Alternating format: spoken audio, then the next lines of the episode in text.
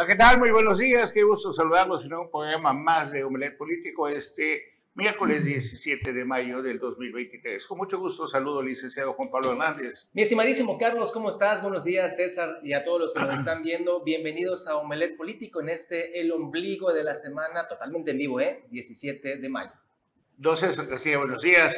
¿Qué tal, Carlos? Muy buenos días. Buenos días a Juan Pablo. Y por supuesto, muy buenos días a usted. Gracias por estar aquí con nosotros. Estamos iniciando Omelet Político. Hay mucha información para compartirle en estos momentos. Movilización policial ahí en, en Santa Elena, ahí por el C4. Si se está viniendo a Chetumal y ve que pues hay mucho movimiento tanto de patrullas de la Policía Quintana Roo, Fiscalía General del Estado. Están buscando eh, lamentablemente a una pequeña, el día de ayer pues ya eh, desapareció, al parecer está perdida entre seis días. Eh, seis días ya. Seis días. que está desaparecida. Ya el día de hoy iniciaron este, ya con la, con la movilización. Es esta pequeña Iris a No hay Córdoba Hernández.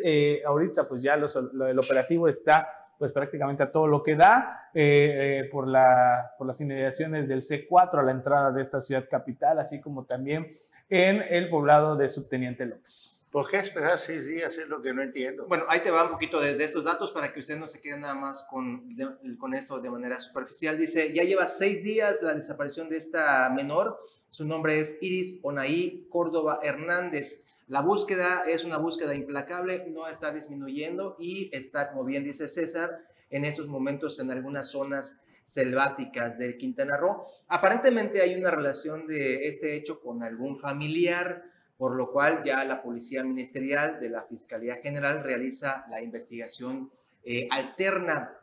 Esto sucedió desde el pasado miércoles, donde esta menor que tiene 13 años eh, pues ahora sí que desapareció en Subteniente López, trascendió, ha trascendido de manera extraoficial que esta niña acudió con familiares a pasar un día con ellos en un rancho ubicado en la selva. Eso es lo que ha trascendido. Por la tarde, al retornar, la menor se quedó atrás y fue, según dicen, perdida, eh, de, o sea, fue perdida de vista.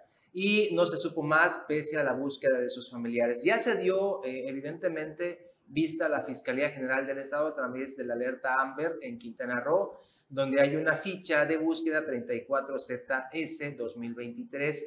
Hoy la Guardia Nacional, el Ejército, la Armada de México, perros entrenados, etcétera, y hasta drones se están utilizando para la localización. Y eh, justamente se está buscando en selvas, en selvas de aquí de la zona sur, también en aguadas. Y pues Ahí está, si usted tiene información sobre esta pequeña, como estamos mencionando, César, una niña de 50 kilos, 1,48 de, de estatura, pues ahí los informes importantes. Esto van a continuar y hoy, ahí en, en, algunas zonas aquí de, del sur, pues ahí también sigue la... y es que sí, una, una, buena pregunta que hacía eh, Carlos es sobre por qué esperar seis días. Y es que también lo que hay que mencionar es de que los familiares eh, no tienen ni, ni, 72 horas que iniciaron con, eh, el, o que solicitaron más bien lo que es el apoyo por parte de las autoridades. ya después de esas 72 horas es de que se inicia este operativo. Pero lo cierto es de que esta pequeña se, se extravió desde el pasado miércoles. Hay algunos ahí pues este, en relatos de que supuestamente pudo haber estar eh, pues involucrados los, estos relatos de con, cosmovisión maya eh, de estos eh, aluches y demás es lo que ha estado este, pues circulando ahí en el, en el, en el en, el poblado y eso es lo que se dice, pero independientemente de eso hay, hay, que mencionarlo porque es lo que ha estado circulando. Lo cierto es que es un hecho realmente lamentable. Y eso de los aluches me recuerda como la paca. Aquella peguja que era vidente, que sabía ah, que estaba aquel diputado, o el chupacabras, o sea, ¿saben qué? que buscan uno de dos patas, que los, Así es, ¿Ah? eso, pues sí, es, eh, hay que mencionarlo porque también hay que, lo que es lo que se dice, ¿no? Es lo que has estado diciendo de lo que es eh, eh, respecto a este tema, pero pues lo cierto es que es un hecho que es real, que está sucediendo. La pequeña pues ya lleva seis días sin saber nada de dónde, dónde se pudiera encontrar y en espera de que pues logren pues dar con su paradero. Esperamos que Dios que esté sana y salva. Vamos a otra información, este, Juan Pablo Hernández, vi que algo de recinto fiscalizado. Bueno, ¿Ah? este, es un tema, eh, viene a colación Porque ayer, ¿te acuerdas de esta diputada Andrea eh, Hernández, si no me equivoco? No. Ah, eh, Imagínate qué, qué, tan trabajadoras son que se te olvidan. Sí, es la, la que, la que se, se hizo pues famosa porque le denominaron Lady Tlacuache se llama Andrea, ella es de Morena, no me acuerdo el apellido ahorita. Es la que quiere que sea el día de Tlacuache. Ya, de hecho, ya está constituido el, 5 de junio como día del. El zorro. Sí, del, del zorro del Tlacuache, ah, del marsupial. Bueno, esta diputada ayer la entrevistamos y menciona que se necesita más dinero, Carlos, unos 10, 15 millones de pesos para echar a andar el, este centro del cambio climático, que lo tenemos aquí como ya fachada del, del De que no se va a hacer absolutamente nada. y absoluto. Bueno, y esto ha generado justamente que algunos sectores empresariales, en este caso la Coparmex, señale los fracasos que se han tenido a lo largo de gobiernos, con Carlos Joaquín, con Roberto Borges y con Félix González Canto. Además que recuerden que uno del presidente de la Coparmex fue uno de los máximos defensores del recinto fiscalizado. A cambio de ser proveedor de gobierno, José Luis Mingüer, José Luis Miguel defendía a capa y espada. Pero ella no está en la Coparmex. Sí, pero cuando él era presidente de la Coparmex, y es lo que decimos, los líderes empresariales se convierten en empleados y al mismo tiempo cómplices de los gobiernos en turno. Y empiezan a justificar cosas a cambio de que sean proveedores o les den trabajo. Esto ocasiona que todo el, el el gremio, el 90% de, de los, del gremio, llámese comercio, restaurantes, construcción y todo, esté fregado y vengan empresas de fuera a acaparar todos los. Luego así que toda, te conformas con migajas porque te subcontratan y te dicen, pues a nada, pues tengo 20 mil por tu bolquete al mes, si quieres. Si no, deja que se pudra o empeñalo allá con el amigo Jack o algo. Es, es verdad. Sí, Entonces, acuérdate cómo defendía José Luis Minguer, tú lo trajiste, es, es nuestro amigo, pero él era uno de los máximos defensores. Y el hoy, wow, cómo defendió los uniformes. Le, valió, le valió ah, en el caso de Eloy le valió muy bien porque fue uno de los empresarios consentidos, que les dieron lo importante de la remodelación de la Bahía.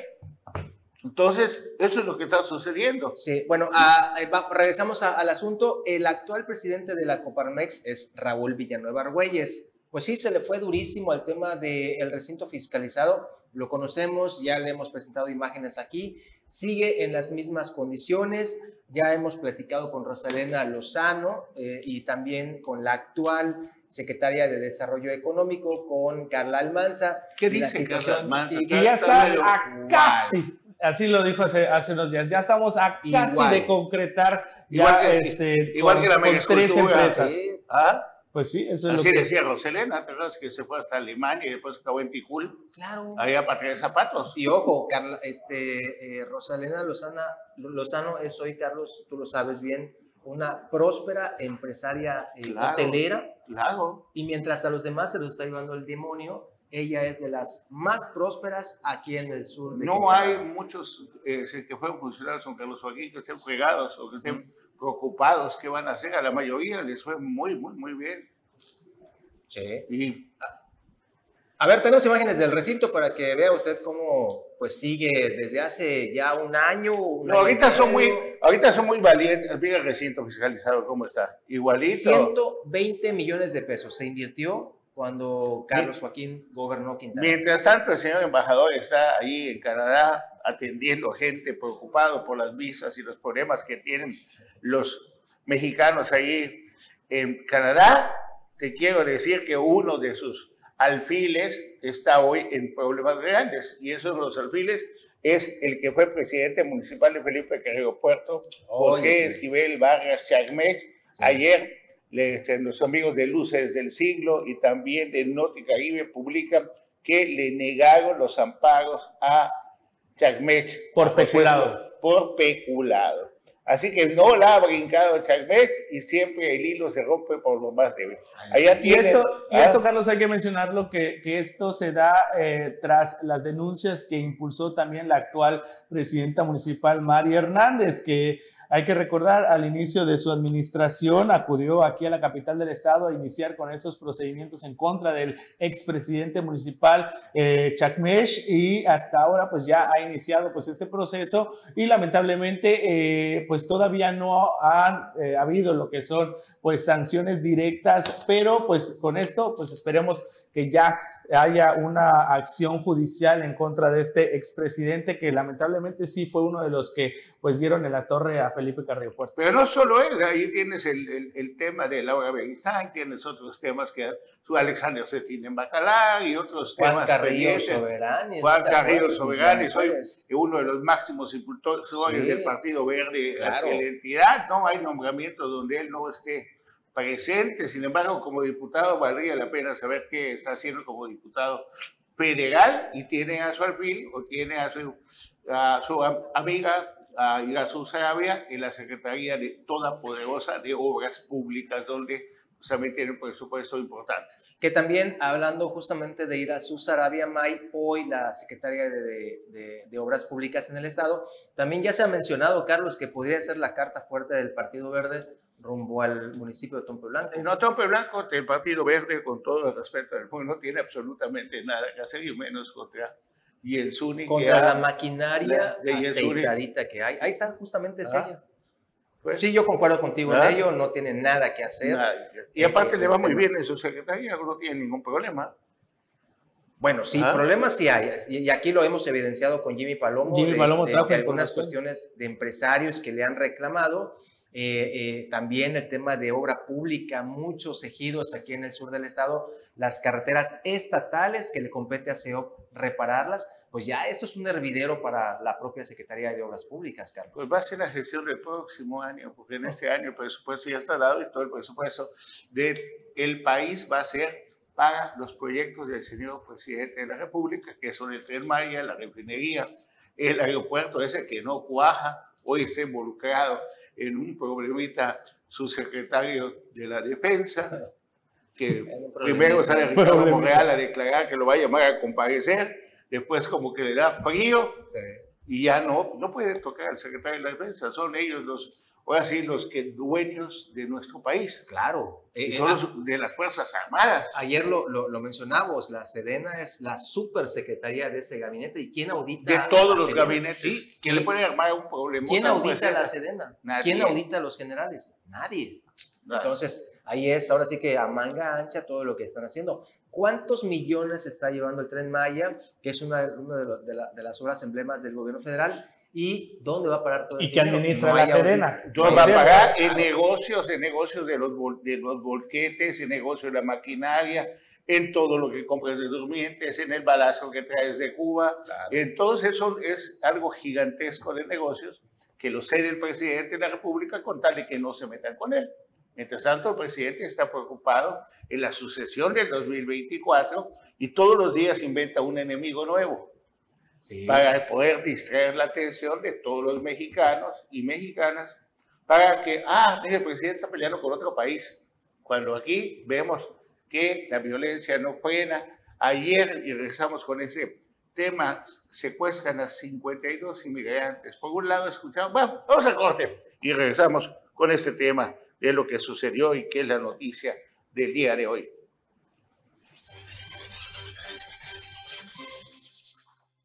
Gracias por seguir con nosotros y siempre es emocionante saludar al profesor Hernán Moguel.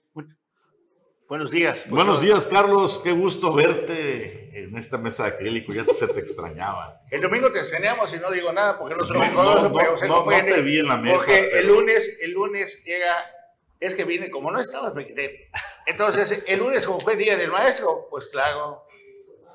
Aquí estuvimos pero se comprende, o sea que... Aquí estuvimos chambeando, el día del maestro incluso. Juan Pablo, buen día, César, buen día sobre todo usted, público Melet Político, gracias por estar aquí. Tenemos información interesante. Le estaba, le estaba comentando que, por un lado, escuchas que hay 26 mil elementos de la Guardia Nacional protegiendo la frontera para los inmigrantes, etcétera, etcétera. Y por otro lado, secuestra un autobús con 52 personas en el tramo San Luis Potosí, Monterrey le piden, ya se comunicaron con el dueño del autobús y le piden 1.500 dólares por cada personas que tienen ahí. Algo así como que 75 mil dólares en pesos, un millón y medio de pesos. ¿Ah? Por liberar a la gente. El, el, camión con GPS equipado, todo que según esto tenemos la tecnología esa que vimos allá en las series de Netflix, desapareció la señal de GPS, luego apareció de nuevo. El caso es que no aparecen hasta este momento los migrantes que estaban de viaje. Lo hacen al propósito. ¿Qué estará pasando con tal de que deje de ir la gente a Estados Unidos? ¿Para qué sirven los 26 elementos que cuidan la frontera? ¿Qué es lo que está sucediendo aquí en nuestro país a cada rato? Balaceras, a cada rato la gente vive con miedo. No, que no es justo. Lástima, lástima de lo que viene para el 2024. No pinta que vayan a cambiar mucho las cosas porque no existe una oposición donde digas vamos a tener una alternativa, con esta persona va a cambiar. Qué bueno que tienes esa visión objetiva porque te traigo información que te va así a bajar los ánimos. Nada más que la estoy preparando para que el partido te la comparta aquí con la... Y para, y para abundar un poco más sobre el tema también de, de, inseguridad que comentas, Carlos, ya en, en temas más este, locales, el día de hoy amaneció eh, la zona norte del estado con la ejecución de un eh, custodio del penal de Cancún. Eh, esto luego se da de estas amenazas y varias mantas que fueron colocadas ahí en Benito Juárez, donde se amenazaba a personal de custodia de los centros penitenciarios, así como también a personal, obviamente operativo, incluso hasta administrativo, tras la detención de este jefe del narcotráfico conocido como el 15. El día de hoy, luego de hacer el cambio de turno de este custodio de nombre Roberto Vázquez, al momento de dirigirse a lo que es a su domicilio, pues fue esperado ahí por delincuentes a bordo de una camioneta y lo rafaguearon hasta pues arrancarle lo que es la vida. Eh, el secretario de Seguridad Ciudadana, Rubén Ollarvide Pedrero, pues ha, ha mencionado y ha descartado que esta ejecución se haya dado por las amenazas que eh, este, los grupos delictivos que están operando en la zona norte del estado pues hayan sido pues, eh, pues concretas, pero pues lo cierto es de que sí se dio la ejecución de esta persona. En estos momentos, estas son imágenes de hace unos momentos allá a las afueras del penal de, de, Cancún, ahí está completamente custodiado por personal, como vemos, de la Guardia Nacional, así como también de la Policía de Quintana Roo. Y demás, en espera pues de que no ocurra alguna otra, otra situación porque pues la amenaza era directa, ¿no? Entonces ahorita con esta, esta, ejecución pues realmente pues están ahí los, la, la, la, tensa calma, como se le dice, ¿no? Entonces, no, sabes qué difícil es el custodio y que no tengas protección alguna, que no tengas ninguna ley que te proteja o que te pueda ayudar. ¿De qué sirve este show después de que ya ahora sí que muerto el niño, ahogado el niño, tapan el pozo? ¿Ah? Y eso sucede siempre. Y llegó la policía, ordenó el área y se abrió la carpeta de investigación, no tal y tal y tal, y se le y encontraron nada. Nada. No y después llegan vestidos de astronautas a checar las huellas periciales. Si no tenemos el equipo de los de detectives médicos ni nada de eso, ¿para qué tanto show? ¿Ah? Y aquí hay que ubiquen y demás, pasan cuatro meses, ya se, se caen todos. Mientras tanto, tenemos información del municipio de Tulum. Vamos a a ponerla, por favor, allá del presidente Diego Castañón Trejo.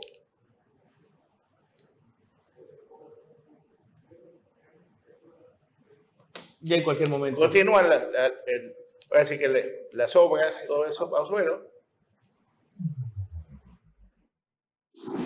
Cuatro importantes obras para el mejoramiento de vialidades han sido activadas en comunidades mayas de Tulum. Es un hecho sin precedentes. El presidente municipal Diego Castañón Trejo encabezó el banderazo de inicio de inversiones que atenderán añejas solicitudes de Yaxche, Chanchen Palmar, Zacamucuy, San Juan de Dios y Yaxchen 1. Hoy, en una maratónica gira de trabajo, el alcalde Diego Castañón puso en marcha la rehabilitación del camino de acceso a la zona zona Maya, tramo Yachén, Palmar, donde su administración con recursos del Fondo de Participaciones Federales Ramo 28 invertirá 6.936.805.79 pesos para beneficiar a 964 personas. De forma simultánea, el edil dio el banderazo de inicio a los trabajos de pavimentación de calles en la localidad de Yachén 1, segunda etapa donde se invertirán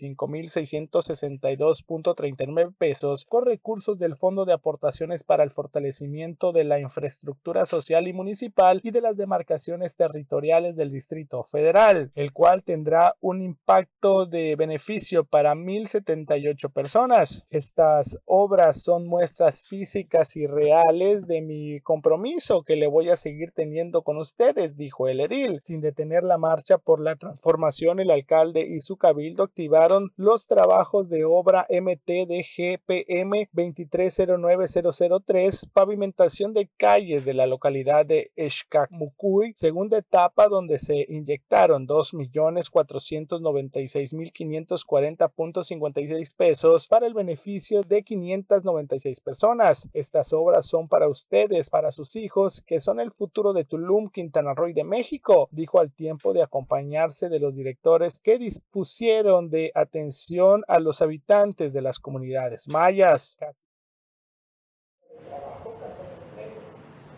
Y continuando con más información en este recorrido ya habitual aquí en Omelet Político, en eh, Isla Mujeres de nueva cuenta es este, nominado a estos premios eh, conocidos como los Óscares del Turismo, esto ya en su edición 2023 por sus bellezas naturales, playas limpias y libres de sargazo, gastronomía, cultura, calidad de sus servicios y la calidez de su gente, que se suman a los esfuerzos de promoción turística que promueve la presidenta municipal Atenea Gómez Ricalde, Isla Mujeres está nominado en los World Travel Awards en la categoría de mejor destino insular líder en México y Latinoamérica. Las votaciones se cierran el próximo 9 de julio. Estás a tiempo de emitir tu voto por Isla Mujeres en www.worldtravelawards.com diagonal bote signo de gato g o o -G, trans diagonal en diagonal es. Estos premios también son conocidos como los Oscar de la industria de los viajes y la hotelería. Isla Mujeres obtuvo el galardón en 2022 y ahora buscará refrendar este título. Para Notivisión, César Castilla. Bueno, ahora nos vamos a ir hasta el municipio de Felipe Carrillo Puerto en la zona Maya, donde fíjese, jóvenes estudiantes crearon una app turística, sí, eso, eso hicieron, estos jóvenes de la zona Maya crearon esta app y ahora van a ir hasta Europa justamente a, a mostrarlo a estos turoperadores y demás. Aquí toda la información.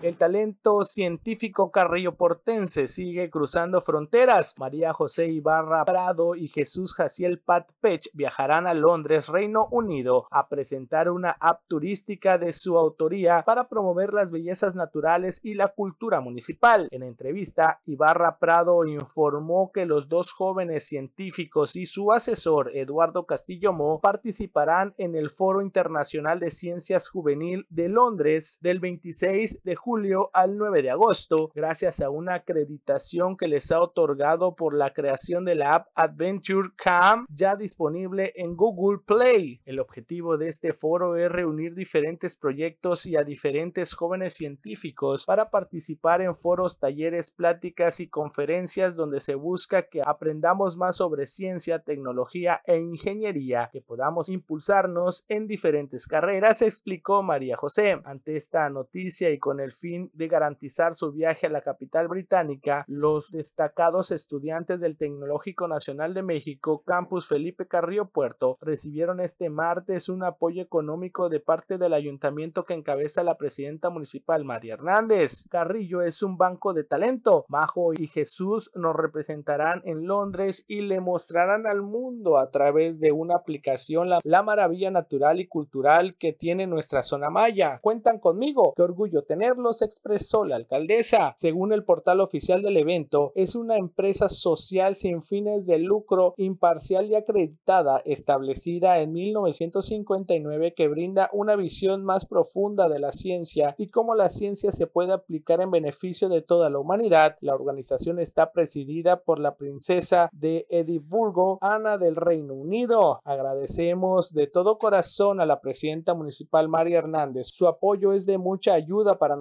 para alcanzar nuestra meta. Sabemos del compromiso que ella tiene con la juventud y con las personas que buscamos un beneficio para nuestra zona maya y esperamos que en su gobierno municipal podamos seguir viendo estos apoyos para el bien de nuestra gente, expresó María José. El talento carrillo portense destaca también en otras áreas. El 4 de mayo pasado, la edil conversó con Zoe Sandoval Suárez, alumna destacada del CBT 72, quien fue invitada a participar en el Sakura Science Exchange, programa de intercambio científico organizado por Japón. Para Notivisión, César Castilla información de este municipio, también ahí la presidenta municipal María Hernández ha cumplido con obras que van a beneficiar a los mismos ciudadanos, esto en las comunidades de Filomeno Mata e Ixpichil.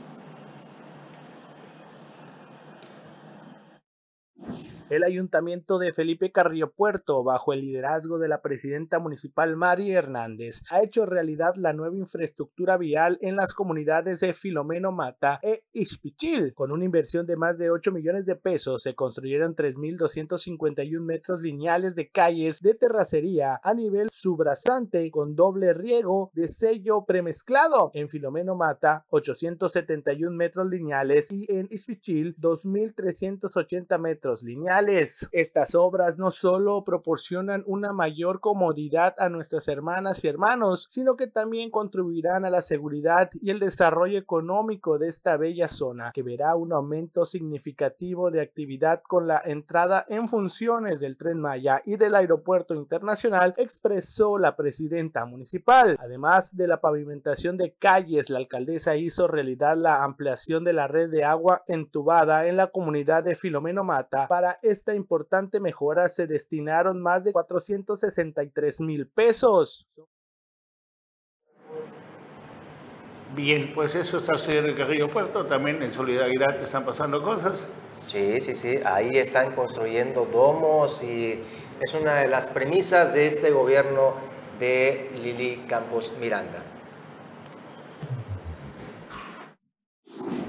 En este 2023 sigue la construcción de domos y rehabilitación de canchas deportivas, propiedad del gobierno municipal que encabeza Lili Campos Miranda, en seis escuelas y en beneficio de más de 3.000 estudiantes que para que realicen sus actividades cívicas, deportivas y recreativas bajo la protección de un techo de las inclemencias del clima. El subsecretario de Infraestructura y Obras Públicas, Fabián Herrera, aseguró que la construcción de seis domos, rehabilitación de las canchas deportivas, deportivas, entre otras mejoras como pintura, iluminación, según sea el caso, demuestra el compromiso del gobierno municipal con la educación y el bienestar de la comunidad estudiantil, dotando de infraestructura digna y adecuada a las escuelas. Las beneficiadas serán las primarias Jesús II Murillo en Palmas, 1, Cuculcán en Real Ibiza e Independencia de México en Villas del Sol, la secundaria 37 René Efraín Fajardo Vázquez del fraccionamiento Misión Carmen y el Centro de Atención Múltiple CAM y el domo de la Escuela del Fraccionamiento Puerto Maya en Puerto Aventuras. Para Notivisión, César Castilla.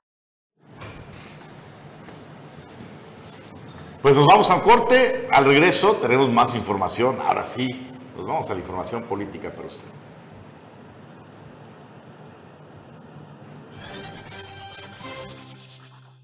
Gracias por continuar con nosotros y ya este, este fin de semana estaremos para allá para cambiar el comercial del Aníbal con nuevos peces, con nuevos personajes y pues esperemos que nos vaya muy bien en el torneo internacional de pesca Cosme Alberto Martínez Magania. Vamos a compartir con ustedes todas las imágenes, toda la emoción de los preparativos de la pesca. Ya hoy debemos de tener ya el equipo sobre el barco Así que, pues, no se lo pierda, va a estar también emocionante, interesante. Y pues ahora sí, lo escuchamos. Bueno, eh, información que tenemos, obviamente, de todo lo que se está generando ahorita, previo a la sucesión. Hablabas, Carlos, de la situación de la oposición, aunque tú, pues dentro de ti, deseas ver un panorama más democrático, deseas ver más pleito. más pleito, deseas ver eh, posibilidades dentro de la, oposición. cuando hay oposición. aquí, a ver, sí, cuando hay, cuando hay oposición, el, ah, obligan a las autoridades a hacer las cosas Estoy de acuerdo, estoy de acuerdo, por eso tu deseo, pero a veces ese deseo te lleva a, a ver cosas que en la realidad no se ven. Muy bien. Entonces, mira, hay una encuesta nacional bien interesante que quiero compartir contigo. No es de la encuestadora patito.in, no, es de la Casa Demotecnia de las Heras, una de las encuestadoras de mayor prestigio en, en el país y además de las que ha tenido mayor cantidad de aciertos en, en pasados ejercicios. Este es un ejercicio nacional donde se mide pues, la cuestión de los partidos y eh, sobre todo los partidos y las corcholatas. Quiero que vea usted estas gráficas que le voy a presentar. Esta encuesta corresponde al mes de abril, mes con mes la están actualizando. Esta es la situación real, ¿no? Por ejemplo, no están en orden, en, en el orden adecuado, es que a veces la mandas por WhatsApp y llegan diferentes. Esta dice, ¿con cuál partido piensa que le irá peor a usted y su familia? Pues, ya está el PRI, ¿no? Ganando, con cinco, ganando como siempre. Eh, eh, Solo ahí gana el PRI. ¿El de menor es eh, Morena? no, los de menor son la chiquillada. La chiquillada, como nadie los conoce, hasta en estas preguntas salen con el 1-2%, ¿no? Que les beneficia en este caso. Vamos a otra pregunta como, como tal. a ver, a ver, se nos fue la imagen, así que no puedo ver. Ahí está. Esta es el, la más importante de todas las preguntas la, anterior, por favor, la otra, esa ya la pasamos. Pero ahí. La que dice si usted y su familia. Ahí está. No, la, la que sigue, por favor. Ahí está. Ahí está. Si este domingo hubiera elecciones para presidente de la República, ¿usted por cuál partido? Bueno, ahí está. Eh, ¿qué está pasando ahí en la producción? ya se fue hasta. Vamos a corte. A ver, no, es, es la otra. A ver, eso veo el Partido Verde ahí. Los, del. ¿Eh? El Partido Verde. El Partido Verde está en el fondo. Sí, pero es una. Es por producción, la de. ¿Por cuál ah, partido? Bueno, por, por, presidente, ¿por cuál votaría? Ya la había puesto. Bueno, ah, está ocurriendo algo ahí en la producción. Creo que hace falta el, licenciado. Falta el licenciado Leo. A ver si se puede quedar esta imagen por un ratito. ¿no? Si este domingo hubiera elecciones para presidente de la República, otra vez se fue. Bueno, ¿sabes qué? No, no, mejor cuenta. Vamos, a, vamos a esperar a que lo arreglen allá en la producción. Vamos a, más información y ya para concluir con nuestro recorrido, eh, la gobernadora Mara Lezama pues continúa con estos festejos para los maestros y pues eh, el día de ayer pues hubo un evento en el que también se sigue con estas, eh, estos recorridos y estas eh, acciones que se están haciendo a favor de los profesores. Vamos a ver. En el marco de los festejos por el Día de las Maestras y Maestros, integrantes de la sección 25 del Sindicato Nacional del Trabajadores de la Educación, el CENTE, firmaron con la gobernadora Mara Lezama Espinosa el nuevo acuerdo por el bienestar y desarrollo de Quintana Roo, solidario en favor de la educación. La gobernadora del estado convivió con maestras y maestros en un ambiente cordial, sin mesas de privilegio y hablando de un gobierno que quiere terminar con la arrogancia del poder de la necesidad que el éxito turístico llegue a la mesa de todos y todos los quintanarroenses. Mara Lezama felicitó y reconoció el valor de la labor de los maestros aquí en Quintana Roo, donde su dedicación contribuye a construir una sociedad con justicia social. Ustedes tienen el poder de transformar vidas, despertar vocaciones, fomentar la investigación y creatividad, dijo. Asimismo, reiteró su compromiso de trabajar tomados de la mano codo a codo en territorio acabando con la corrupción para que el dinero del pueblo se destine a lo importante y para asegurar que cada niño, niña y joven tenga acceso a una educación de calidad. En el evento la gobernadora de Quintana Roo destacó el anuncio que hizo el presidente Andrés Manuel López Obrador en el sentido que ningún maestro debe ganar menos de 16 mil pesos, un presidente que piensa en los desprotegidos.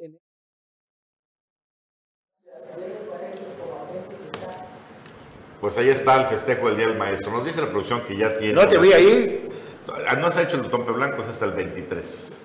Ah, ok. Bueno, está haciendo en varios municipios y por lo que entendemos la gobernadora quiere estar presente en todos los festejos. Pero me gustaría que me expliques algo que no entiendo mucho, porque tú eres uno de los máximos defensores del señor presidente de la República. No, no, es así. ¿Tú perteneces a la coordinadora o al sindicato? Al Sindicato Nacional de Trabajadores de la Educación. La coordinadora prácticamente no tiene presencia en Quintana Roo. ¿Quiénes apoyaron al presidente para que llegue a ser presidente? La coordinadora y hoy los desprecia el presidente y festeja con los sindicatos. Escribe una columna al respecto en el 2018, te la voy a compartir, previendo que iba a pasar esto. O sea, los despreciaron. No, no, simplemente que el gen de la coordinadora es eh, combativo, es, es un... Eh, así, así se han forjado, son movimientos, bueno, te lo pongo fácil, no sé desde cuándo no, no, hay un ciclo escolar completo en los en la sección 22, que es la que maneja la coordinadora. Todos los años hay paros por cualquier cosa, 100 días de paro y demás. Todos los años. Es el modus operandi de, de este presionar. ¿no? Y ellos fueron los que impulsaron a Andrés Manuel López Obrador por parte de los Salieron en parte, pues, obviamente estuvieron en alianza con Andrés Manuel López Obrador, una alianza, si no recuerdo cómo titulé esa columna, una alianza envenenada desde el principio bonito el nombre. Bueno, vamos a lo político, por favor. Bueno, pues a ver si ahora sí ponemos las imágenes. Eh, esta, esta pregunta es la fundamental. Si este domingo fueran las elecciones para presidente, preguntó Demotecnia a los mexicanos, o bueno, a una muestra de mexicanos, por cierto, en la metodología señala que tiene un 5% posibilidad de error, 2.7% más o menos, ¿no? Entonces tiene un 95% de certeza esta encuesta. 63% de la población dijo que si este domingo fuera la votación por la presidencia, votarían por Morena. Ojo con los demás números. El sorprendente PRI aparece en segundo lugar. Eso sí, lejos, muy lejos, con el 7%, pero suficiente para ponerle condiciones al PAN y al PRD, ¿no? Tiene un voto duro en algunos estados que todavía eh, por ahí resiste. El PAN con 5%, el PRD ya en la chiquillada diluida. Y ojo también con este dato. Mira lo que representan el Partido Verde y el PT a nivel nacional. Mira lo que representan. Dime. 1%. ¿Y sabes que hoy los amenazaron?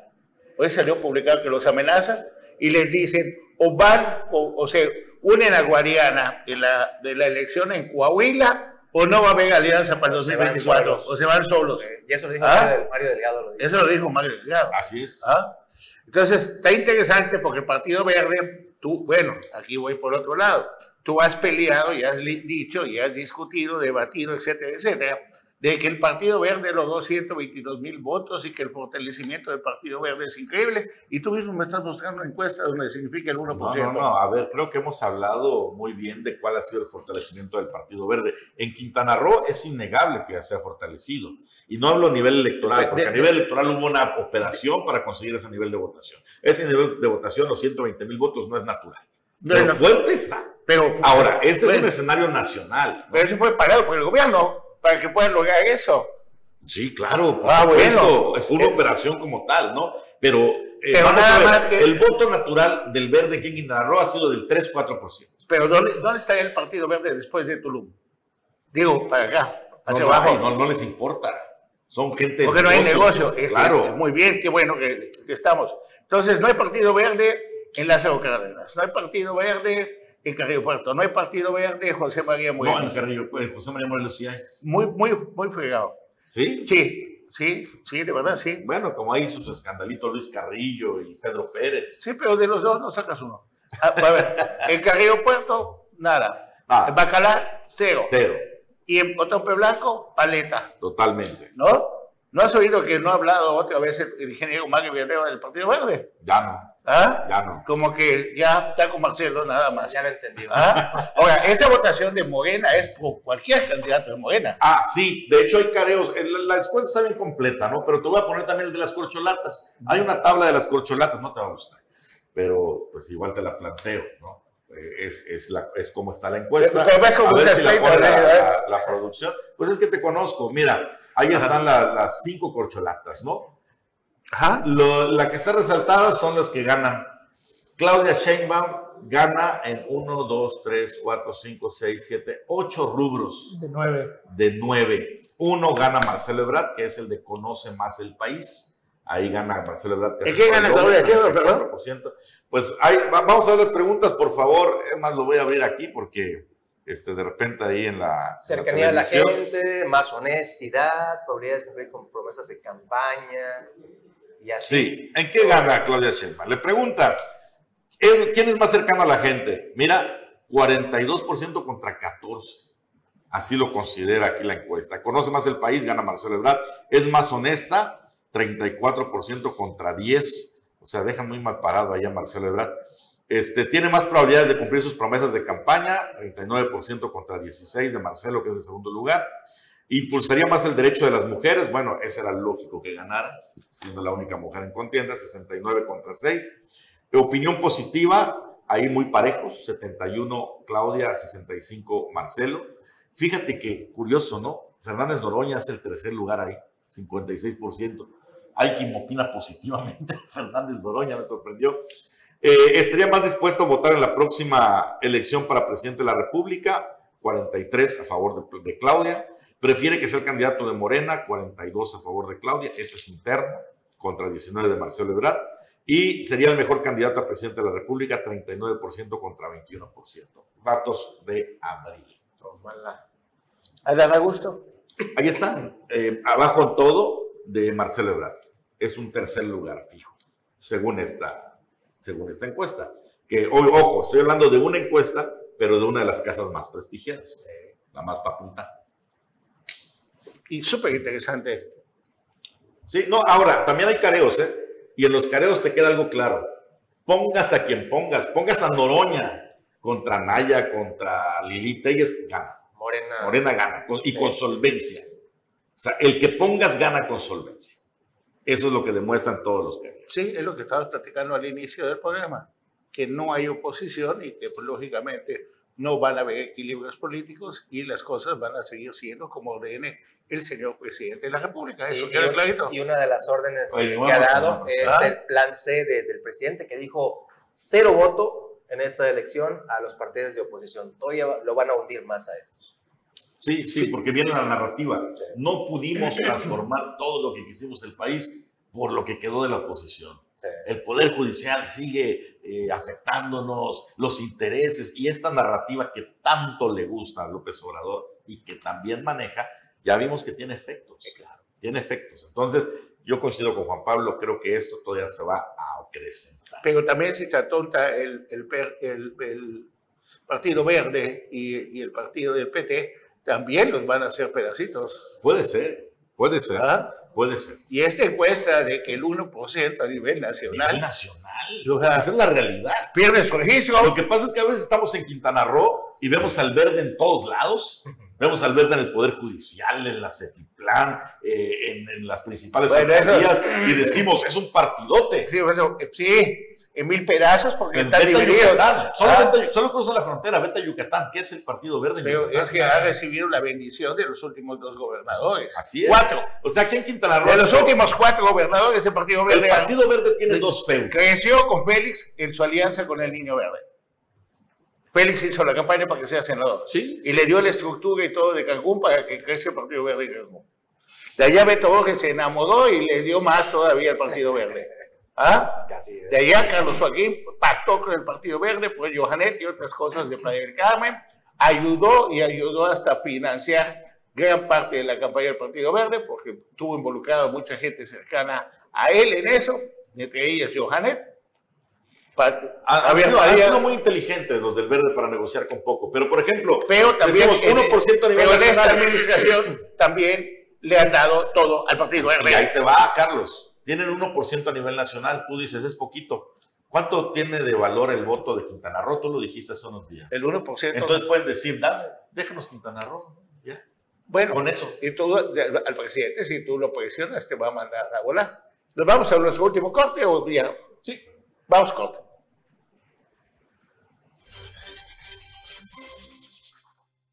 Gracias por continuar con nosotros. Ya recta final del político. Este, y miércoles 17 de mayo del 2023. Oye, oye, Carlos, eh, César, pensé que se iba a acabar el tema de la corrupción y falta de transparencia y le voy a retomar un tema de nuestra amiga Miriam Cham. Hizo una columna y algunos datos importantes que merecen la pena comentar. La duela del Nohoy Shubum y otros tres eh, enduelados aquí en Quintana Roo, pues se pretende ahora sí que dejarlos bonitos y demás, compuestos, esto a raíz de las críticas que ha habido por eh, justamente el gimnasio aquí en Chetumal, que tenía o tiene clavos saltones y que los compusieron con eh, esta cinta, industrial. Ahora, eh, según lo que estamos aquí leyendo de nuestra amiga Miriam, hay una cantidad de 6 millones de pesos que ya anunció el presidente de la COJUDEC, Eric Arcila, que se utilizarían para la reparación de tres duelas, Carlos.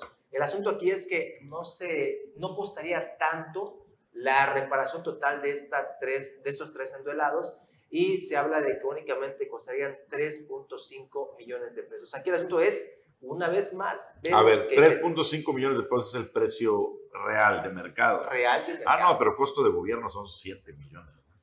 y eso le sumamos el carnaval, que no se olvida. No han transparentado el carnaval. ¿A quién le contratamos? ¿Cuánto pagamos de artistas? Y, la honestidad. O a lo mejor va a ser, van a ser duelas de caoba ancestral. No, no, no, no, no, no, no. El triple canadiense curado por las manos de la... ¿Del embajador? Del, embajador. Ah, eso es lo que van a hacer. Pero, y, pasa esto y no pasa nada. Y, y nos fregan 120 millones de pesos y no pasa nada. Ese es el asunto. Y se transan 108 millones de pesos. Y, no pasa nada. Y no pasa nada. 100 millones de pesos en artistas y nadie sabe, nadie supo quién se ganó el dinero, porque cuando tú contratas, pues te llevas una la nota, ¿no? Sí. Y de eso sí sé. Así que, ¿dónde está la transparencia? ¿Para qué sirve un instituto? Pero, ¿para qué nos dicen? Usted averigüe, investigue. Si a la hora te bloquea, traten de solicitar ustedes información sobre eso sobre la duela, ¿quién lo va a hacer? Lo van a hacer empresas quintanarroenses, empresas... Y ahora decimos, ¿para qué sirven los institutos de transparencia? Y en lugar de que se agarre ese discurso para decir, bueno, vamos a hacer que sirvan, dice el presidente, pues no sirven, hay que desaparecerlos. Y ya, entonces tierra de nadie, y por eso vemos el secuestro de 52 migrantes, vemos, solamente vemos que pues hay que sobrevivir, trate de ser feliz en los países donde se regala el dinero, los convierten en esclavos porque la gente se acostumbra a no trabajar. Y, y entre las pláticas con Ricardo Morreal, lo más interesante es que un país tenga el 10% de, de, pobreza, el 80% de clase media y el 10% de riqueza. Porque de esa manera se puede, medir, puede generar impuestos. Es, es casi una utopía lo que estás diciendo. Bueno, sería lo que... por eso, o sea, es un sueño. Es un, sueño, por supuesto. Estamos hablando de eso. Yo creo que ni Noruega ni Suiza están... Y otro lado, también falta transparencia y es en Puerto Morelos. Se habló tanto de Laura Fernández que se transó esto, 800 millones y todo, y que ahora trae Blanca Merari y sus dos, y sus dos aliados que le dan su gastada nada más, que es Antonio Jiménez y Abraham Marcegosa. Uno como jefe de asesores y el otro director de catastro. Y Doña Blanca, vestida de oro y plata, tranquilita, Alicia en el país de las maravillas, todo está maravilloso en Puerto Morelos, según ella, sin embargo, y empezó a salir la podredumbre que se está viviendo. Y ojo, porque viene la elección el próximo año y puede salir cualquiera de la gente de que sí ama en realidad Puerto Morelos para competir y luchar por esa reelección. Así que no todo está escrito. Esa encuesta que presentó el profesor Ganoa está muy, muy interesante pero todo puede cambiar de un momento a otro en diferentes municipios del estado de Quintana Roo. Sin duda. ¿Ah? Sin duda. Así que, entonces, pues muchísimas gracias. Un gusto como cada mañana, Carlos, estar aquí con ustedes. Anual Muguel. Hasta mañana. Juan Pablo Hernández. Don Carlos Toledo, prepárese. Nos vemos pronto. Un saludote.